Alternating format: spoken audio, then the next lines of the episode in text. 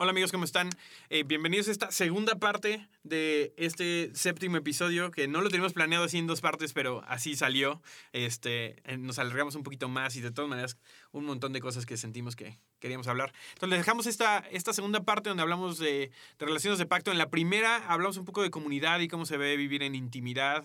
Este, Y que de- realmente tenemos que invertir en nuestra comunidad y no llega a nosotros. Exactamente, cómo se ve eso para nosotros. Y en esta segunda parte hablamos de, de relaciones de pacto. Si no escuchaste la primera parte, te recomendamos que escuches eso primero y que luego continúes con esta segunda parte. Se los dejamos.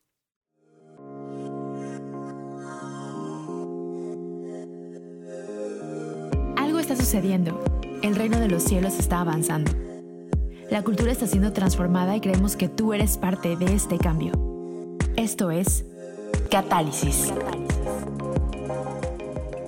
Entonces, y que creo que nos lleva a otro punto. O sea, y, primero quisimos hablar de comunidades o cómo se ve para nosotros una comunidad y qué es lo que requiere una comunidad. Porque también queremos tocar este punto que creo que. O sea, creo que se tocó o, o creo que se puso como famoso hace 10, 15 años, pero igual en un mal contexto y es este, este, este punto de relaciones de pacto, ¿no? Es este punto de relaciones que van más allá del acuerdo, relaciones que van más allá de lo que yo puedo sacar de esta relación, sino son relaciones que dicen voy a estar contigo sin importar eh, qué es lo que pase, ¿no? Y, y creo que es parte del diseño que Dios tiene para nuestra, nuestro trayecto en la vida. Porque la verdad es que, o sea, creo que estamos, estamos hechos para conectar con mucha gente, pero cuando encuentras esas, esas relaciones que dices realmente me veo corriendo contigo por los siguientes 10 años, ¿no? Y no es una decisión que tomas así de, ah, hola, me caes muy bien, creo que vamos a ser amigos por el siguiente, sino que Dios empieza a dar las cosas y empiezas a invertir de tal manera que los dos empiezan a crecer en la relación y, y te das cuenta así de, mi compromiso está aquí. ¿No? Y creo que eso es súper, súper, súper importante. Este, y hablábamos acerca de, de la inercia relacional, ¿no? O sea, de lo que, otra vez, nos tomó cinco años construir esto, construir nuestra relación, ¿no? O sea, tengo amistades ahorita este, que llevo conociendo ya y ya, ya se empieza, ya me empiezo a sentir un poco viejo. Ah, este, pero tengo amistades que conozco que son amistades de Dios y lo, lo, lo compartí en, en, en el episodio eh, que tuve con, con Leo Lozano. Hablamos de algunas de esas relaciones que tengo ya 15 años conociendo más, ¿no? O sea, y que son gente que sigue en mi vida, que sigue teniendo un rol y no nada más, o sea, ah, lo veo y lo tengo que ver porque pues, somos viejos amigos, sino, no, siguen teniendo un- una, una potencia relacional en mi vida. Cada vez que los veo salgo animado, cada vez que, que tengo un problema, es gente a la que yo puedo recurrir, ¿no? Y, y creo que a veces no estamos tan acostumbrados a hacer eso. O sea, veo más que nada ejemplos en donde tenía muy buenos amigos, pero algo pasó y entonces la relación se tronó. Y, y es que ahorita se me viene ese pensamiento, es que creo que inconscientemente vivimos en una... No sé si... Hoy, hoy ando muy melancólico. Hoy ando así... O sea, pero sí creo que... Es al lunes. eh, o sea, creo que hoy es cuando me llegan todas las revelaciones de mis prédicas. Y o sea, pero creo que inconscientemente vivimos en una sociedad donde ha traducido la amistad o la comunidad por lo que puedes obtener de ellos. Y entonces, por eso, por eso tenemos amistades tan desechables. Sí. Porque es en el momento en que dejo de obtener algo de ti o que pienso que dejo de, de obtener algo que puedo ganar de ti, entonces ya no me sirves, ¿no? Y no, no sé si tú has visto, ¿sí se llama Big Mama? ¿Has visto un video de una señora negrita en inglés que mm, le da una cátedra a una persona?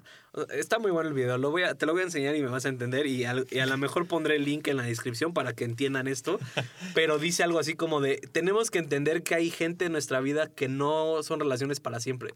Que, y creo que lo hace una analogía con un árbol. Soy malísimo para los dichos y para citar gente. Pero el punto que quiero llegar es que tenemos que entender que como seres humanos necesitamos dos o tres personas en nuestra vida con la que vamos a correr.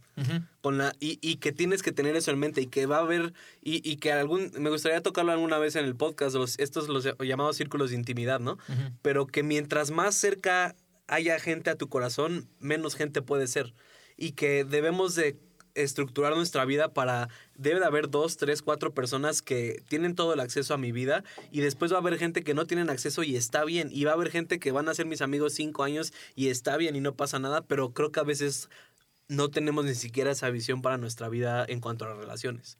Sí, y de los dos lados, ¿no? O sea, que en el momento en el que una relación empieza a, a generarnos incomodidad o nos empieza a doler o nos empieza a, a no saber cómo manejarlo, entonces somos muy rápidos en cortarla, porque, porque esa es otra cosa, así de, o sea, si, si esa relación, o sea, y, y usamos lenguaje que, que, que a veces...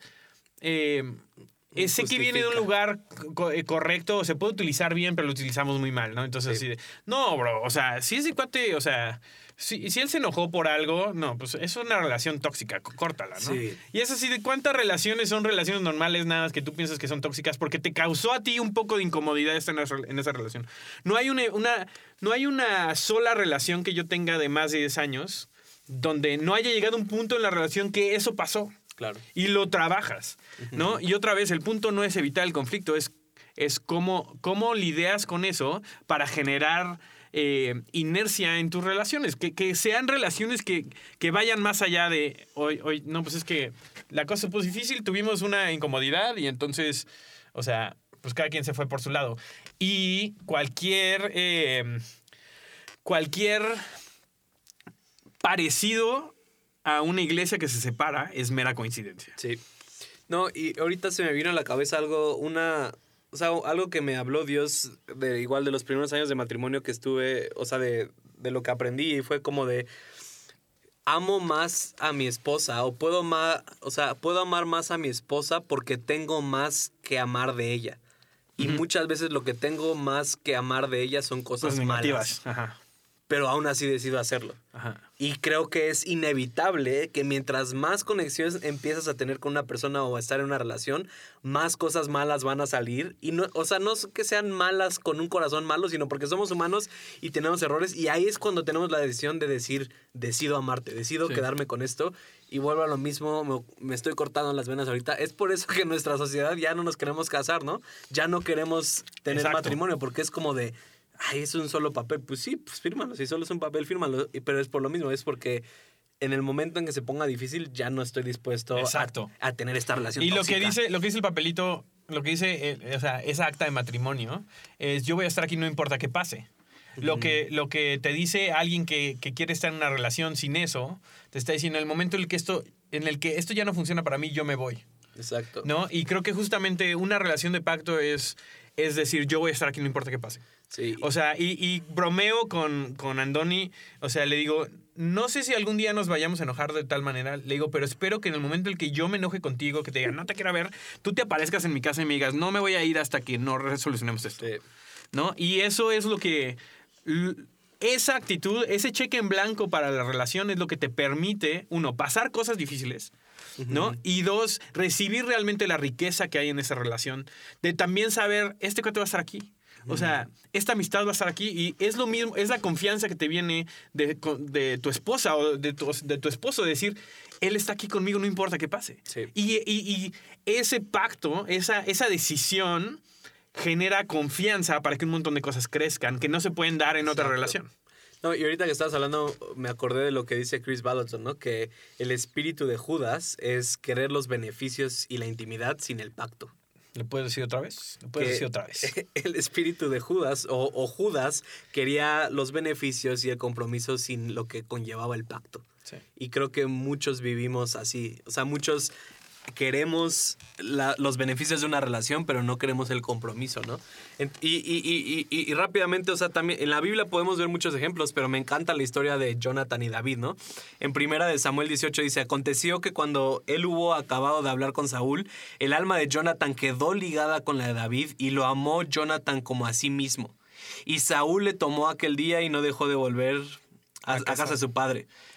Entonces, e hicieron pacto Jonathan y David porque él amaba como a sí mismo. O sea, esto lo repite dos veces y lo que yo puedo concluir de, de este punto de lo amaba como a sí mismo es lo podía amar como a sí mismo porque lo conocía como a sí mismo.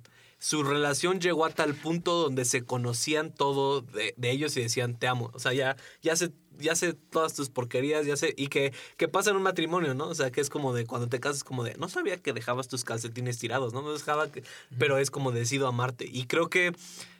Entonces, para pasar al otro punto, es como de. Entonces. na- o sea, reparto, reparto actas de, de amistad ahí a mi casa. O, o cómo, cómo sé que puedo tener, estar en una relación de pacto. O cómo sé que necesito intimidades de pacto en mi vida. Pues creo que, o sea, es algo que se va dando de manera natural, ¿no? O sea, empiezas, porque cuando decides vivir una vida de vulnerabilidad y de intimidad, solito tú vas midiendo qué, tan, qué tanto soporta la Relación. eh, la relación. Igual creo que en otro, en otro momento podemos hablar de esto, pero dice, o sea, hay una regla que solamente puedes tener intimidad al nivel que tienes un compromiso.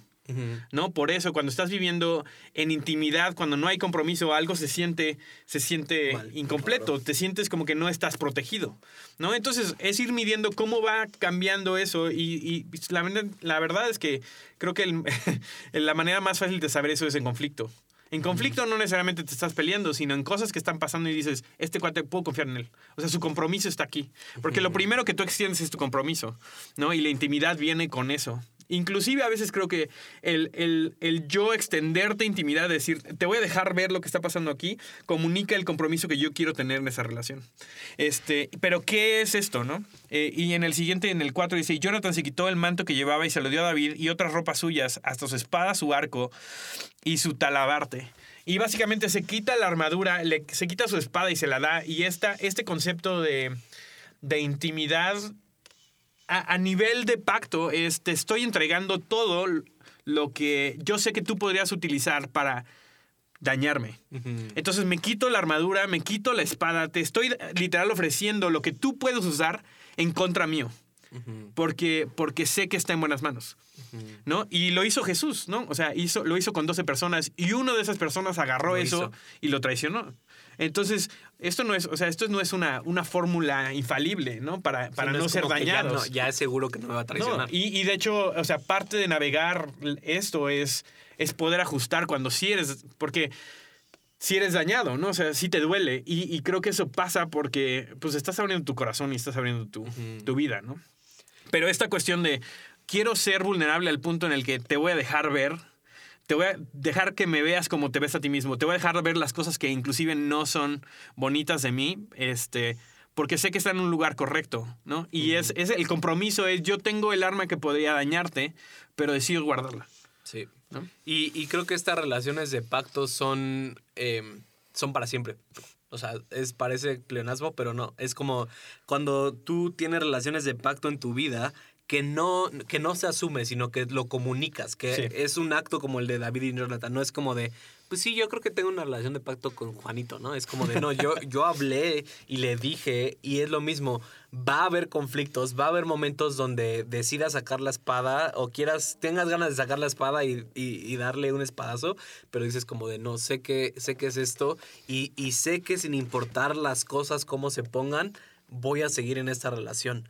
Y, y- y- y creo que a veces no estamos dispuestos a hacerlos, a hacer esto porque no queremos invertir en nuestro futuro, no Sí. queremos invertir y, y no sabemos que al final es para nosotros, ¿no? No sabemos que al final es, es para nuestras, o sea, o sea, para nuestra vida. Y, y- y creo que todos nosotros deberíamos tener estas relaciones de pacto donde tú sabes que podría hacer cualquier cosa a la otra persona y aún así decidirías estar con ellos, ¿no? O decir como de, decido amarte. Sí. Y, y creo que creo que muchas veces no lo hacemos porque tenemos miedo y porque creo que inconscientemente estamos buscando esa fórmula infalible para nunca salir lastimados de una relación. Y eso y también tenemos una mentalidad de pobreza a veces en cuanto a nuestras relaciones. Es decir, no, no, o sea, no le puedo dar mucho. ¿No? Porque, pues, y luego, o sea, es mucho tiempo, es mi tiempo, es mi esfuerzo, y voy a estar ahí, y luego la otra persona, ¿qué? ¿No? O sea, y tenemos que poder invertir. Solamente te vas a quedar en un lugar de acuerdo a lo que has invertido. ¿No? Entonces, si yo no he invertido en, tu- en esta relación, es muy fácil para mí desecharla. Pero si yo le he invertido, si le he invertido llamadas telefónicas, si le he invertido, oye, te voy a ver, te voy a buscar, voy a estar aquí cuando está difícil, voy a estar ahí en los funerales y en, en las fiestas, y, y le, le he invertido en esta relación cada vez se hace más, más difícil para mí dejarla, ¿no? Y, y creo que a veces tenemos miedo de invertir. Sí. Justamente por eso, pero realmente hay algo que solamente vamos a poder cosechar cuando hemos invertido bien. Sí. Y lo importante de esto es que genera un momentum. Y otra vez, es, es esta manera de pensar de, quiero pensar en el legado que estoy construyendo a través de mi vida. ¿No? Y vemos muchos, o sea, vemos muchas historias, ¿no? De, de gente que ha logrado cosas grandes y, y, y a mí, no sé, así, a mí me encanta, te regresas y así, esta es la foto de cuando Bill Gates conoció a, ¿no? Este, Sí. Alan, no me acuerdo cómo se llama el otro cuate. Y, y se juntaron en un, a mí me encantan esos comienzos. Sí. ¿no? Pero, pero me encantan por lo que llegan a hacer después. Y ahí no sabía. No sabías, que- pero, y pero que fue... iba a ser el más rico del exactamente, decidieron invertir en eso, ¿no? Y eso es lo que tienes en tus manos. Tienes una, una capacidad de invertir en las relaciones que tienes y que después vas a voltear a ver y decir, wow. O sea, ahí empezó. ¿Te acuerdas cuando, no? A mí, no sé, igual, y, y- igual es también el San Lunes y a mí me encanta eso y, y constantemente estoy pensando en lo que estoy haciendo y con la gente que estoy teniendo conversaciones y, y lo hago inclusive con mis amigos, con, con, con Andoni. O sea, decir, ¿te acuerdas cuando hicimos esto? ¿Por qué? Porque ya hay un, un, ya hay un trayecto recorrido porque hemos decidido invertir en la relación. No, y me hiciste recordar algo que no lo había visto, pero ahorita que lo dijiste fue así. O sea, que ese yo creo que va a ser. Estoy, estoy tratando de vender esa historia a Netflix. O sea, algún día voy a contar la historia de cómo.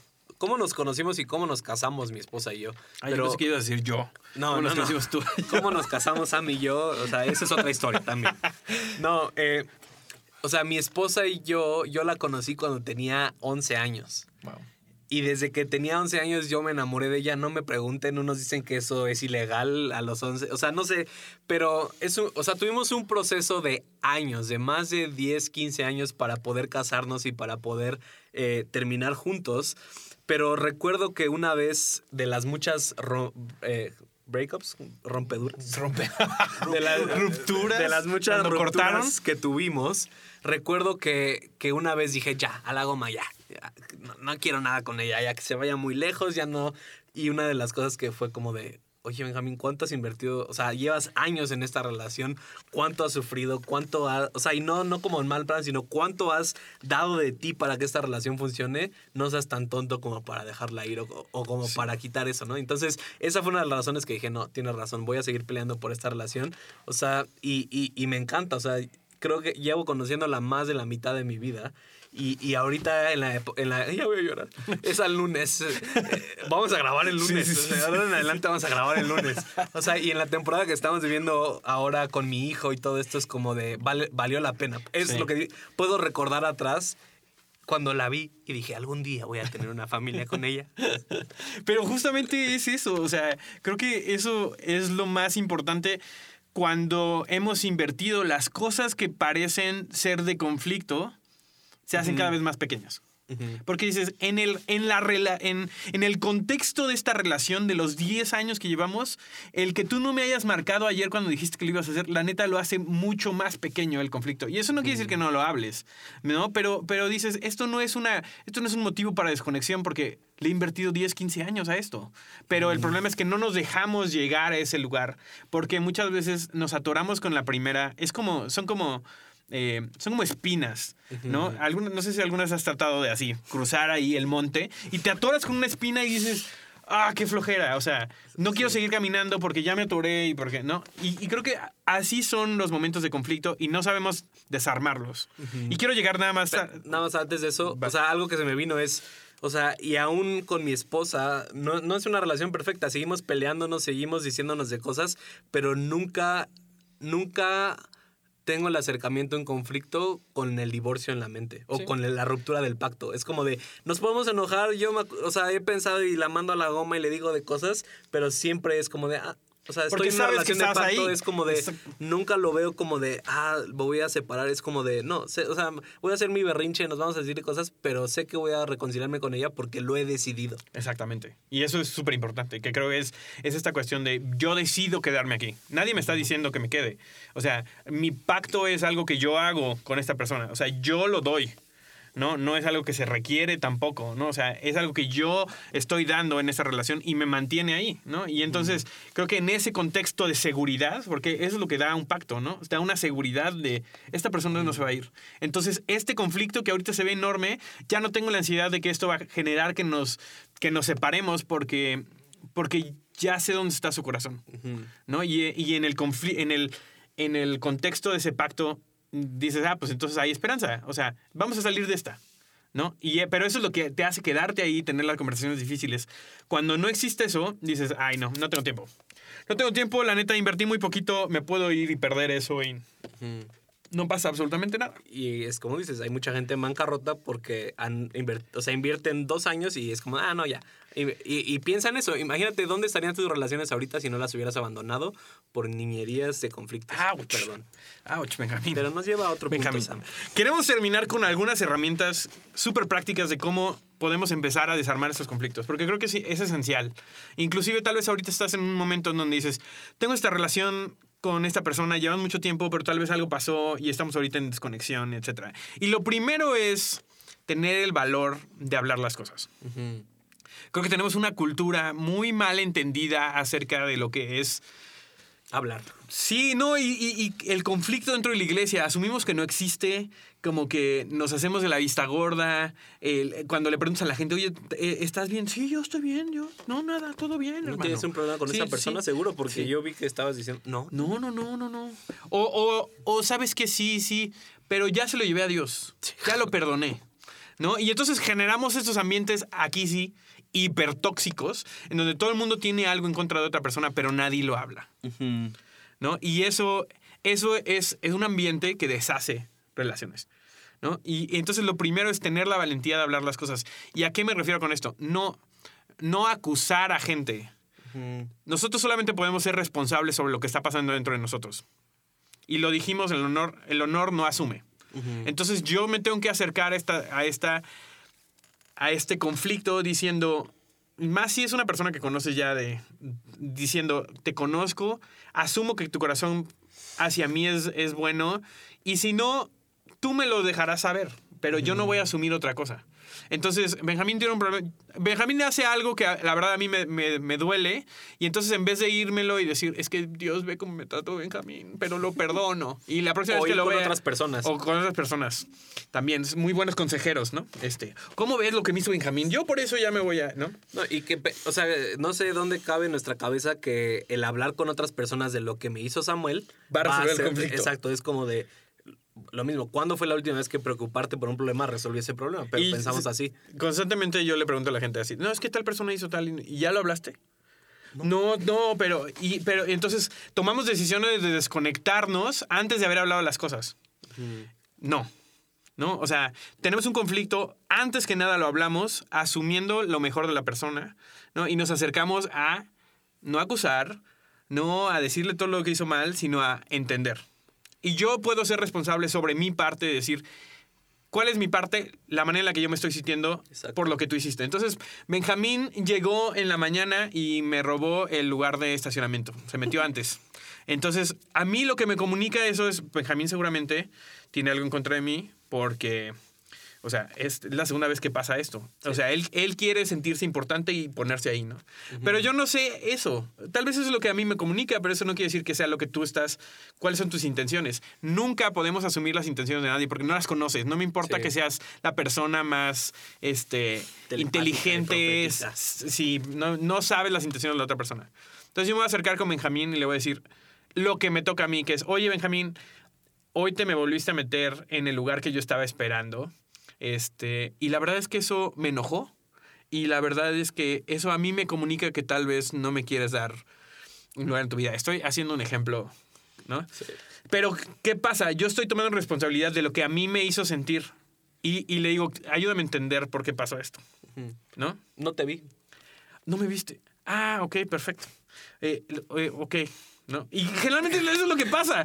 O sea, a mí me encanta la, vieja confiable es el pastor no me saluda y me voy de la iglesia, ¿no? Sí. Y, que yo lo he vivido, ¿no? O, cosas así que son tan insignificantes, pero si no las comunicamos, se vuelven espinas que cargamos de amargura y de ofensa que, que rompen relaciones, pero que nunca estamos dispuestos a hablar, ¿no? Y, y- y es lo mismo, yo siempre le comunico a, a mi equipo, ¿no? Es como de, dime cómo te hice sentir, porque muchas veces yo no sé cómo te hago sentir, yo Sí. vivo la vida y puede que sí esté mal, o puede que muchas veces yo no lo haya hecho intencionalmente, pero si tú asumes que lo hice intencionalmente, así vas a verme. Y vas a cerrar tu corazón a poder recibir cualquier cosa positiva de ti, porque entonces tú ya hiciste un juicio acerca de eso. Entonces comuniquen, comuniquen las cosas, eh, díganles cómo les hizo sentir y creo que efectivamente muchas relaciones se han roto.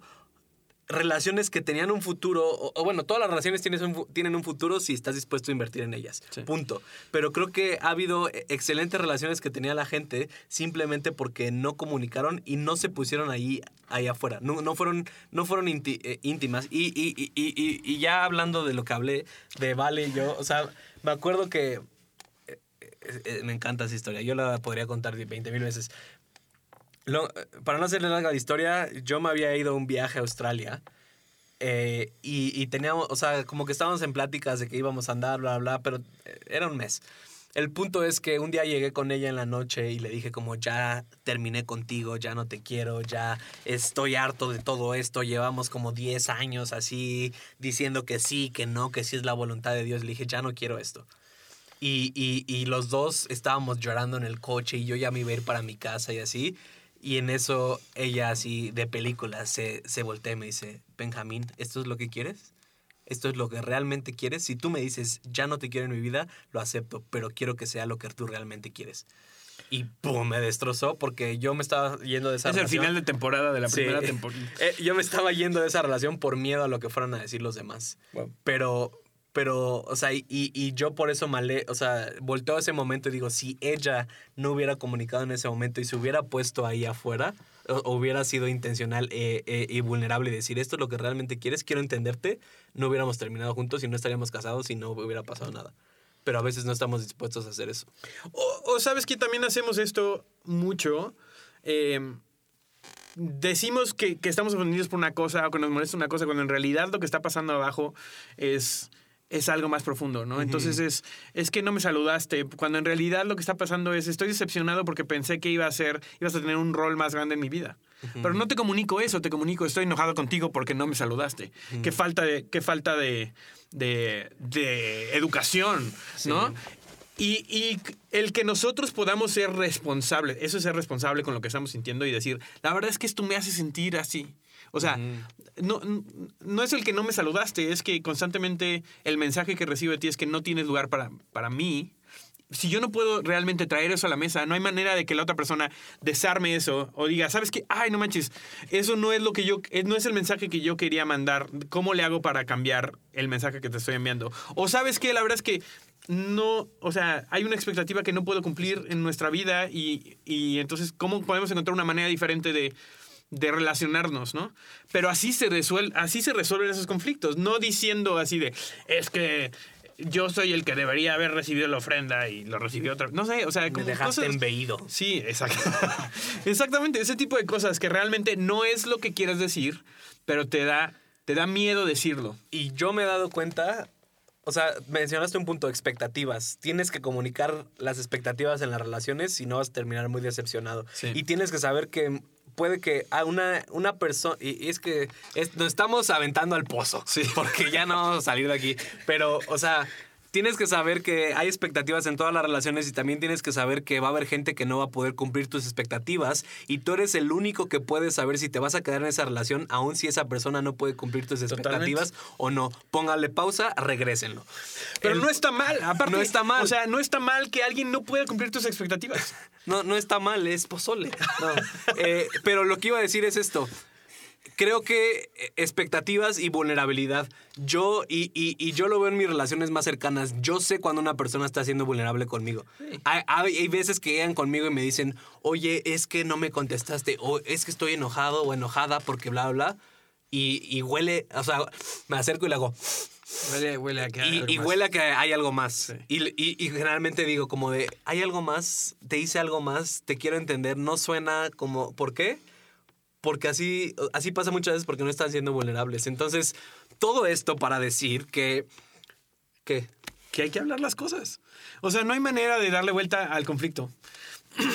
Y si quieres seguir con, con relaciones superficiales y las cuales te vas a ir después de seis meses, no seas vulnerable. O con relaciones que dices, ah, sí, yo, y es lo mismo. Porque eso, eh, un matrimonio es una relación de pacto. Sí. Y, y no solamente es el matrimonio donde tenemos que tener relaciones de pacto, sino nuestras amistades. Pero, pero es lo mismo, es como de, llevamos cinco años y nunca nos hemos peleado, nunca hemos tenido un desacuerdo, un conflicto. Es como de, pues qué mala relación, porque Sí. Alguien no está siendo vulnerable. No Seguramente hay alguien que es dominante y que la otra persona le tiene miedo de realmente decir lo que tiene que decir. Exacto. Entonces, y, y- y volvemos a lo mismo. Qué triste que ha habido tantas relaciones que se han perdido, que, que, que se han dejado simplemente porque no comunicaron las cosas. Y, y es que la, la falta de comunicación se vuelve ofensa y la ofensa se vuelve amargura. Y llega un punto en la vida donde ya van 10 que me hizo Sam en estos se- seis meses, pero no le he comunicado nada. Va a llegar un punto donde la solución no va a ser comunicar, sino la solución va a ser alejarme de esa Sí, va a relación. ser desconectarte. Este. La tragedia de esto es que Dios genera riqueza a través de las relaciones. Y no estoy hablando de dinero, estoy hablando de lo, de, Ojalá. de lo que, ojalá sí, no manches, este, sin, sino de lo que Dios está haciendo en la tierra a través de reflejar su carácter, su gloria, quién es su iglesia, en su, cuál es su cuerpo a través de las relaciones que se construyen. Entonces, eh, oímos el versículo este de, de Dios odia el divorcio, ¿no? O sea, Dios no odia a los divorciados, Dios odia el divorcio. ¿Y por qué? Porque, porque rompe la inercia relacional. De un, o sea, lo que genera un pacto es una inercia que genera al- hacia el futuro una riqueza no solamente para ti, sino para tus hijos también. Entonces, cuando rompemos un pacto, cuando rompemos eh, una relación que tenía un futuro, truncamos eso y entonces no se puede dar lo que Dios quería que se generara ahí. No, y es que ese es quién es Dios. Sí. O sea, Dios es un Dios de pactos, Dios de milagros, haces promesas. Eh, no, ese es Dios. O sea, Dios dice, bueno, no Dios dice, o sea, la Biblia dice, Él nos amó primero. Ese es Dios. Es yo te amo antes, yo decido amarte sin importar lo que tú vayas a hacer, yo ya decidí amarte. Sin importar qué hiciste, yo ya decidí amarte. Sin importar qué vas a hacer en el futuro, yo estoy aquí. Y ese es Dios. Dios- o sea, tenemos un Dios de pactos, un Dios que está con nosotros para siempre sin importar lo que hagamos. Y, y- y como hijos, como sus hijos, como sus siervos, como lo quieran ver, tenemos que parecernos a nuestro Dios. Y, y es esa capacidad. Y, y que me gustaría que en algún punto habláramos esto de amar a nuestros enemigos. Que, que, que, que ahorita que lo pienso es una relación de pacto. O sea, Jesús nos está diciendo, ama a tus enemigos. O sea, ¿estarías de acuerdo con esto? Que la mayoría de nuestros enemigos algún día fueron nuestros amigos.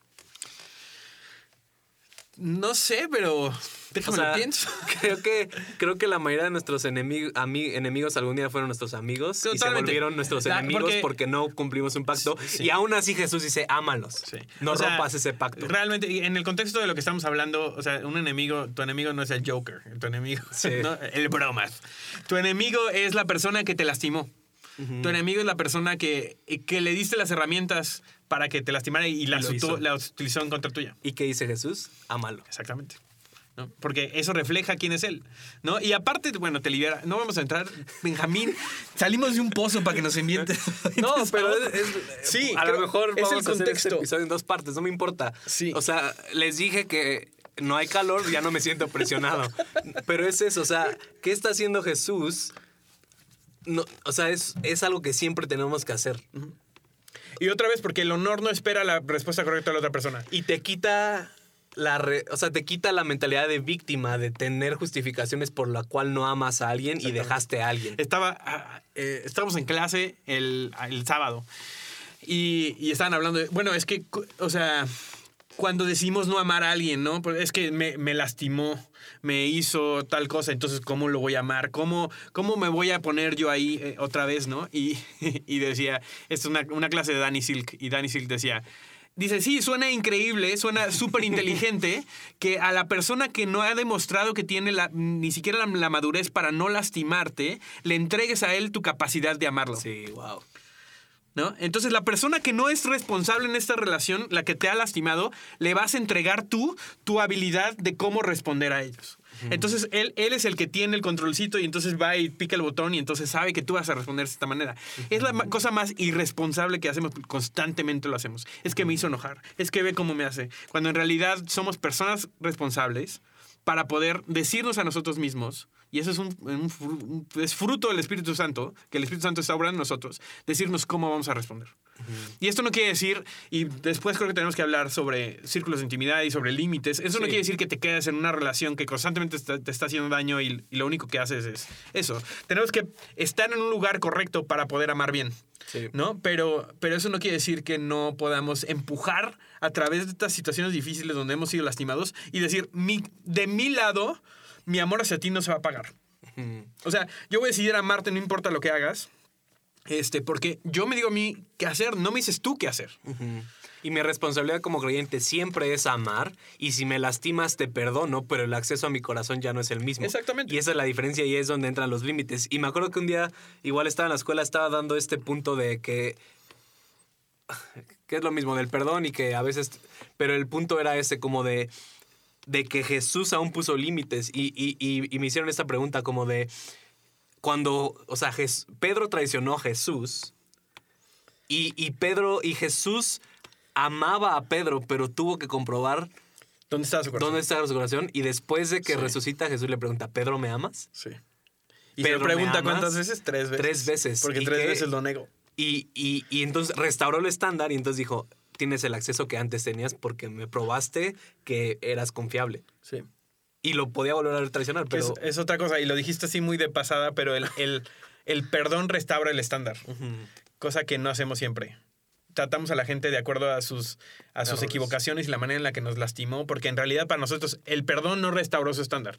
O sea, el perdón no los puso en el lugar que tenían antes de que nos lastimaran, los puso en un lugar inferior. Y entonces ahora compruébame, ¿no? Y te- esto te lo- me, puedo pasar aquí 20 años para que me compruebes que realmente, realmente, o sea, Que es lo mismo, lo usamos como eh, que hay gente en la iglesia como de, sí, pues llevo 20 años perdonándolo, ¿no? Sí, sí, sí. Así de. No lo has perdonado, entonces. bueno, Señor mío. Pero bueno, o Hay sea, mucho de qué hablar. todo esto para que no dejes que tonterías o falta de comunicación rompan relaciones Sí. en tu vida. Y yo sé que estás, estás ahorita escuchándolo y estás pensando en algunas personas. O sea, estás pensando ya en algunas personas donde tal vez tenías una relación, se, se rompió, o tal vez. eh, tal vez estás con gente ahorita en medio de un conflicto y dices, ay, no sé si vale la pena. Sí vale la pena. ¿no? O sea, 100% de las veces vale la pena tú poner de tu parte para decir, voy a hablar las cosas, voy a, voy a tratar de solucionar y voy a tener esperanza para esta relación, porque de mi lado, mi ecuación está, del lado de la, de la ecuación, de mi lado, yo quiero amar, yo quiero seguir conectado, ¿no? Y, y también pídele, eh, y eso me ayuda a mí un buen, o sea, pídele una visión para, la, para tu amistad, ¿no? O sea, cuando yo pienso en ti, cuando pienso en Andoni, cuando pienso en mis amigos cercanos, digo, sé por qué quiero estar conectado con esta persona a futuro. O sea, sé el tipo, y a veces yo soy así, ¿no? O sea, sé el tipo de vida que quiero estar viviendo con este amigo en 15 años. Y, y dijiste algo, vale la pena, no vale la pena por ellos tanto, sino vale la pena por ti. y, y tú ama, entrega todo tu amor, trata de restaurar la relación a todo que puedas y si aún así no funciona, valió la pena por ti porque tú creciste. Exactamente. Valió la pena por ti porque tú cambiaste.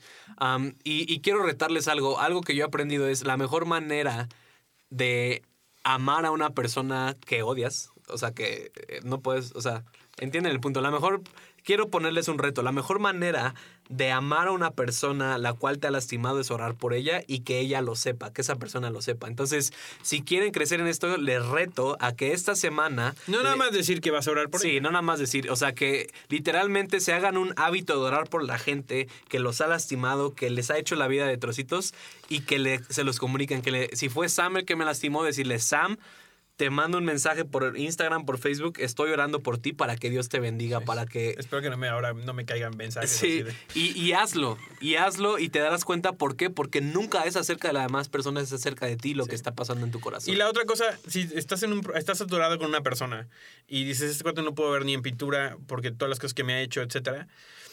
Esto es para valientes. Pregúntale a Dios cómo lo ve él, Así es. ¿no? Y, y, y decide en tu corazón tratarlo de acuerdo a la manera en la que Dios lo ve y no de acuerdo a la manera en la que tú lo estás experimentando, Así es. ¿no? Eh, que esa sea nuestra, nuestro estándar.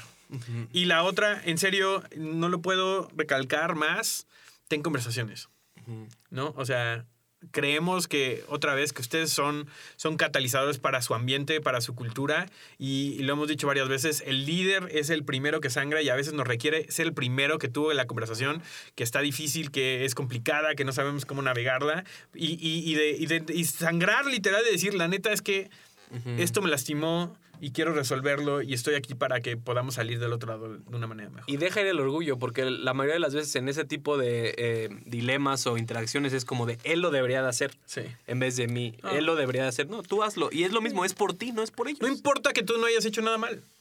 Exacto. ¿no? O sea, o sea, es algo que yo utilizo todo el tiempo. De todas maneras, voy y pido perdón. No importa si yo no intenté hacer nada mal y la otra persona está enojada conmigo o la otra persona me lastimó, yo voy y le pido perdón. Por si hay algo que le tengan que pedir perdón. ¿no? ¿no? Exactamente, genuinamente, no nada más decirlo. Pero bueno, pues eh, probablemente como ya les dijimos, o sea, toda esta temporada ha tenido como el mismo sabor. Entonces, si el nombre de este episodio se va a llamar No está mal, es pozole. me gusta. pero, pero... em, Qué sope. El, el punto es, quiero que manden, o sea, sé que todo esto trae preguntas, muchas preguntas en sus relaciones y probablemente al final de la temporada hagamos un episodio como aterrizando este avión. Así que si tienen alguna duda relacional o cosas así, mándenla. Y, y- y vamos a tratar de hacer un episodio donde mezclemos todo lo que salió de todos los episodios pasados. preguntas, etcétera, este, ya sea de este tema o de los temas anteriores, inclusive de la primera temporada, este, mándenlos eh, y queremos hacer un, un segmento para eso. Benjamín, qué buen lunes. Sí. San lunes. Y eh, ya no me dio tiempo. Aparte de que tengo un celular que no tiene cámara de 20 megapíxeles, iba a poner un story. San lunes con Sam Niem. Este, gracias por escucharnos. Eh, tenemos ahí unas, tenemos ahí un par de, de cosas que se vienen para el cierre de esta temporada. Este, gracias por el, por la confianza, por, por su tiempo. Lo apreciamos muchísimo. No lo tomamos por sentado que se sienten aquí a escucharnos, los valientes que llegaron hasta el final de este episodio. Este, y nos escuchamos en la, en la próxima. Adiós. Adiós.